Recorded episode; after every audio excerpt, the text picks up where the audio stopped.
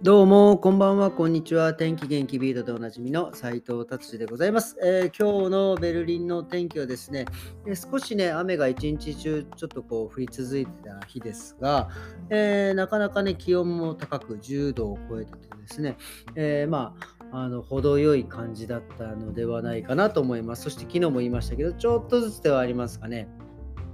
日が伸びてる感じがですね、非常に嬉しく思います。はい、それではビルド、気になる記事いってみたいと思います。えっ、ー、とですね、え、ドイツも今ね、この日本でもそうなんですが、やっぱりあの食料品ですね、これがですね、賞味期限のものがですね、切れてですね、えー、とにかくこう今、余ってる特にバーデンベルグ州ベルバーデンベルテンベルク州ってとこあるんですけどまあそこがね特になんかその、えー、余った賞味期限が切れたね商品がたくさん余ってるっていうことでちょっと問題になってるみたいですね毎年、えー、1100万トンの食料品がゴミ箱に捨てられてで、まあ、それの59%が一般の家庭から出てるということで、多分賞味期限の切れたものだったりとかね、食べれなかったものとか、いろいろ多分あるんでしょうね。で、これね、僕はちょっと、なんとなく思ったんですけど、これ、これこんなにあれするんだったら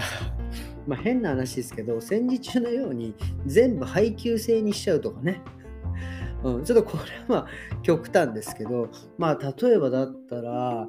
えー、なんかその例えば1週間とか、まあ、えー、まあ、1週間に1回ですね。とか例えば自分の欲しいもの自分たちの家庭で必要なものを例えばなんかリストにこう書いてそれをなんか1箇所のに集めてでそれが1週間分え、送られてくるとか、それをピックアップしに行くとか。で、それでもですね、まあ、それでも足りないでスーパーに買いに行く商品っていうのは、えー、ちょっと高めにするとかすれば、えー、ね、1週間に1回の予約制だったら、そのもう作る量も無駄に作らなくていいし、これ非常になんかいいんじゃないかなっていうふうに思います。で、前もってね、食事なんかもえーえー、なんていうんですか、献立とか立てておけばいいし、まあ、急遽ね、疲れちゃっても食べに行かないとかいうのもあるかもしれないので、まあ、1日か2日はこう、えー、何も作らない日とかを作っておくとかね、でもなんかね、そうしたらね、結構、えー、セーブできんじゃないかなっていうふうに、え、勝手に思っておりました。はい、じゃあ次の記事行ってみたいと思います。えー、次の記事ですね、えあのギャラリエ・カウホフって結構その、えドイツでも、え結構たくさんいろんなところにあったカウホフっていう、えデデパートでもない、まあ、デパートみたいなもんか。まあ、あのそんなめちゃくちゃカーカーデベイって言ってベルリンでね一番高いようなああいうこの百貨店っていうよりはなんかまあもうちょっとこう一般な一般庶民の人たちが手軽にね行けるようなデパートなんですけどそこがね結構いろんなところがもう、ね、今回のコロナのこともありましていろいろ潰れててですねえー、そこのですね、あるところ、ケムニッツっていうところがあるんですけど、そこのカウホフが潰れるっていうんですね、まあ、どなたか分かりませんが、まあ、投資家なんでしょうね。まあ、なんか家具、家具とかで、なんかちょっと儲けてらっしゃる方がですね、えー、このカウホフのデパートというか、スーパーデパートをですね、買うっていうね、こはすごいですね。あの、お金がある人ってのは、これすごいですね。もう買っちゃうなんつって もうなんかね、潰れかけてね、安くなっちゃったから買っちゃう。まあ、でもね、そういう意味で買ったんじゃないとも、なんかここを立て直して、その従業員の人とかね、まあなんか新しく、えー、するっていうことを込めて、なんかこう買ったらしいんですけど、もうすごいですよね。もうなんだろう、わかんないけど、こういう人のか、ね、お金持ちの人とか、例えばまあ僕らで言うところの、まあなんだろうな、レストラン、あそこのレストラン、ね、どこどこのレストランって、えー、美味しいから今度予約していこうよぐらいな感じじゃないんでしょうね。あそこのどこどこのレストラン美味しいから買っちゃうなんつってなんかそんなノリのような気がしますよね。もうなんか特にヨーロッパのお金持ちは本当とてつもなくお金持ちですからね。あの、なんていうんですか、お金持ちは代々ずっと金持ち、特にね、ドイツ、ヨーロッパは他の国は知りませんが、所得じゃなくて、えっと、相続税がね、やっぱり日本に比べてやっぱりすごく安いので、まあ、お金持ちはずっとお金持ちでいられるというようなね、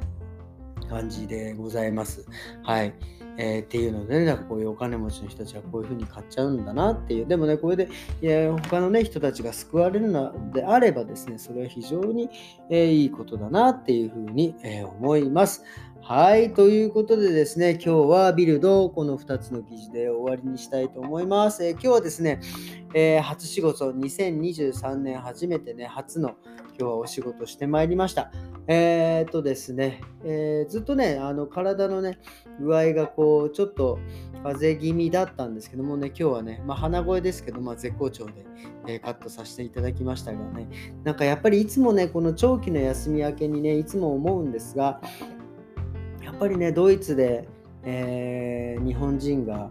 えー、ね、えー、こういうお店をやらさせてもらってあのドイツ人がカットに来るって、まあ、改めてすごいなっていうのをね、えー、ちょっとねあの自分で自分をねあのこうやって休み明けに褒めるっていうねなんかこのルーティンなんだよっていう感じですけどでもね本当にねそのためにいつも思うんですよね。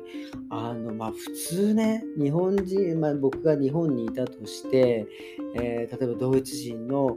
えそういうねカットするお店ができましたよって言って、えー、だからって言ってまあすごい上手だから行ってみなって言われてもまあそんなにすぐ行かないですよね。うん、まあ多分それはあの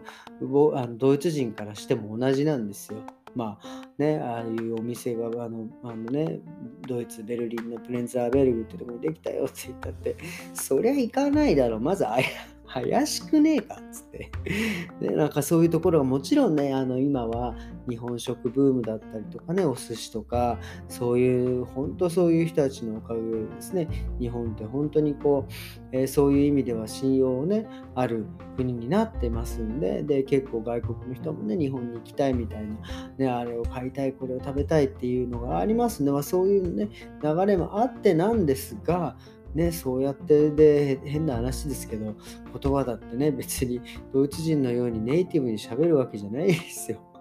まあまあ話半、まあ僕日本語でもその話半分ですからね、聞いてんの。うん、なのでね、ね、こう来てくれて、で、カットしてくれて、さらにね、休み明けを待っててくれてるってもうほんとね、毎回毎回ちょっとね、休み明けはもうね、涙が出そうな一日でね、終わるっていう本当にね、もう感謝しかないですね。だから本当にこうやってね、えー、まあオープンして15年ですが、こうね、当たり前にお客様来るっていうのは本当当たり前じゃないということをね、毎回毎回ちょっとね、えー、思っておるわけでございます。なのでね、これはね、日本にいても同じだと思います。やっぱりね、当たり前ではないですよね。あのそ特にそうやってそのお店にその人に会いに来るその人にカットしにもらえしにしてもらいに来るっていうのはこれね当たり前じゃないですよ。本当にあのあの自信を持ってですね仕事をしていただきたいです。全国の理美容師さんね、えこれは本当にね、えこの調子で頑張ってもらいたいなというふうに思います。僕も含めてですけどね。頑張ります。はいということでね今日はね、えー、ちょっとね締めっぽくなってしまいましたがこんな感じで、え終わりにしたいと思います。と思いますえー、明日からですね、また、えー、えまあ、今日も 普通に始まりましたが、明日もね、また仕事なんで、え張り切っていきたいと思います。えそれではですね、えまた明日、さようなら。